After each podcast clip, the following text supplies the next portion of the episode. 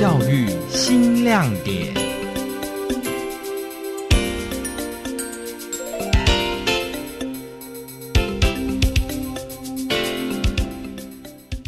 我家是住在那个村里，然后刚好也是在那一栋建筑物的旁边，所以我我几乎是每天出门都会看到它。就住在土雀侧的隔壁富北国中，潘美君每天看着这间房子，一直不懂它到底特别在哪里。直到在学校的课程中，才发现这间不起眼的老房子，竟然是台湾传统建筑的代表。就是我爷爷他们那一代的开始就已经有那一栋屋子了，就大概有九十几年。而且我觉得还挺特别的，因为我平常很少见到那种屋子。后来，潘美君跟同学黄玉芳、林胜轩一起以土雀错为主题深入研究，以朴实中的心情智慧谈富里乡罗山村土雀错的建筑形式与延续，获得花莲县一百一十学年度网络小论文本土关怀类金奖。黄玉芳就说：“土雀错代表着前人建筑的智慧，也正因为有着过去一代又一代的尝试，才有了如今防震、防水、防灾的建筑成果。就是因为有那些东西，我才会有我们现在的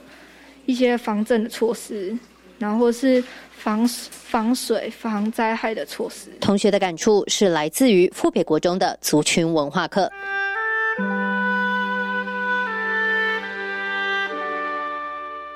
五年前我们就已经开始做在地文化课程了嘛，然后在去年把在地文化课程的名字改成异族民风，因为我们班级数人数变少，本来是用六个族群，后来就变成四个族群，那现在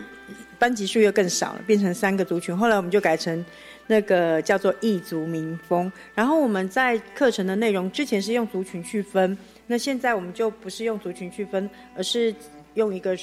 我们我们自己找到的一个顺序性，位于富里乡的富北国中学区内有着布农族、阿美族、闽南、客家、平埔族以及新住民等六大族群。为了让学生了解在地族群特色，并贴近自己的族群文化，富北国中长期深耕族群文化，并且以此设计校定课程。国文科杨立增老师说，经过不断的调整，现在的校定课程主题是异族民风。我们在七年级的话，就是以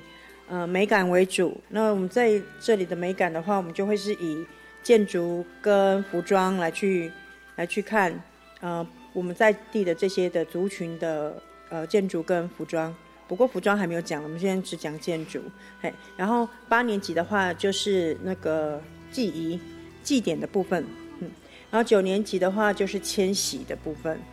杨丽增老师说，富北国中的异族民风课程，七年级是从社区建筑与族群服饰认识美感，八年级学习不同的族群记忆，九年级则要了解族群迁徙的脉络，逐步引导学生学习跟反思。第一个就是从美感来看，先让他们知道我们在地有些什么样子的东西，然后去学习，然后之后呢，再来就是会有八年级是什么记忆嘛。所以就借由记忆去反省现在跟过去的落差是什么，嗯，然后之后九年级是一种迁徙，那让他们去思考，其实我们现在的生活不是一开始就是这样子的，而是是有一个顺序性的，是有一个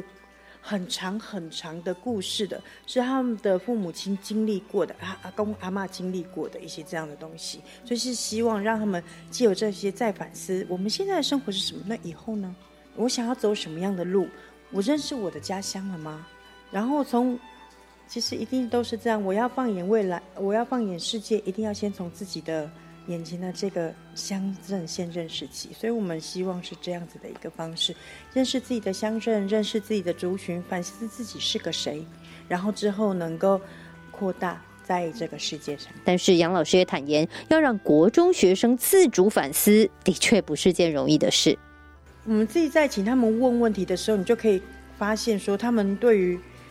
观察力是很弱的，非常的浅。可是就是因为这样子，所以才要教嘛。所以我们他们问他们的方式，老师再加一些比较深的问题，让他去思考，然后让他们去学习设计题目。像在八年级，他们还有另外一个课程，就是主题呃。主题探究，其实也就是希望我们看到我们自己的生活的一些小问题，然后去思考、去反思。嗯，所以我们因此我们在科技呃设计课程的时候，会会是希望说是我们给他一些知识，然后再加上我们现在生活周遭的经验，然后去做结合。因此，富北国中打破老师指导的授课方式，安排九年级学姐们担任讲师，带领学弟妹走进社区。我们在上学期的时候，我们上的课程是庙宇建筑，那我们现在就回归到民房，那就是去看客家的民房，或去看闽南的民房。可是其实因为花莲毕竟是呃移民很后来，所以很漂亮的建筑其实是没有的，所以我们就是以一般的民间建筑为主。那我们会是先先上那种比较传统式、比较正统的。客家的建筑是什么？闽南的建筑是什么？然后之后再让他们看，在这里看到的是什么？然后之后我们上的就会是那个落差。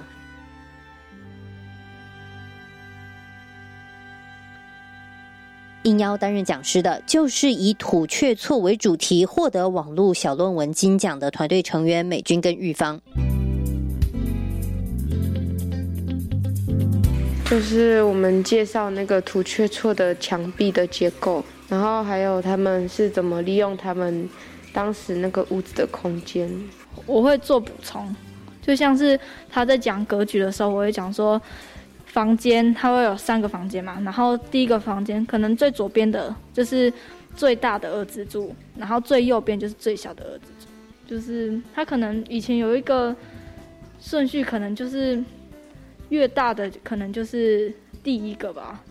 玉芳说，他一直觉得土雀错具有防震功能，相当神奇，一定要让大家都知道。就是以前的人可能没有那么有钱，所以买可能就买不起砖头，就觉得他们很会运用自己有的材料去做自己要的东西，觉得很神奇。就用牛粪，然后用土，用那些稻梗，还有还有那个。稻稻壳哦，然后混在一起之后，居然可以做成一个土块，然后叠在一起，加上竹片，竟然也可以防震那些。美军则说，土雀错上的小洞是他最想要让学弟妹看的。他的那个墙壁上面会有一个洞，然后那个就一个一个洞，然后那些洞其实是就是一种叫青条花蜂的蜜蜂去住的。然后，而且它它也是有，就是它大概是五六月才会在那边出现，就是因为它是用土砖去制成的，然后那种蜜蜂就会生活在有土的地方，所以它们就会在那里筑巢。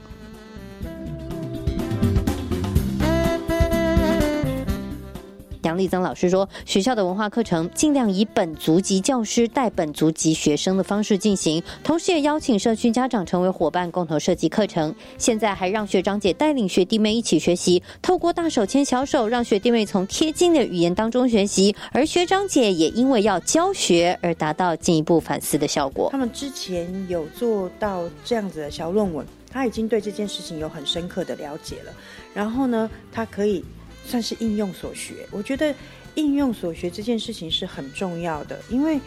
当你应用了，你就知道自己的不足，然后你就可以能够再更深入的去了解。那学生其实也是这样，当你问问题之后，才会不足，然后才会去再更深入的去了解。嗯，好，那今天就是请他们来去做解说，我觉得这是一件很好的事情，就是就是一种大手拉小手的一种概念。如果是我们解说，他们就会觉得这是在讲课；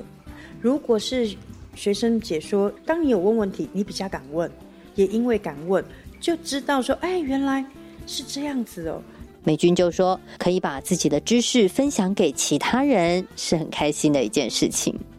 就是我觉得可以让不同地方的人知道，那个这种。这栋特别的建筑物，然后可以把我自己研究的东西告诉他们，就是挺开心的。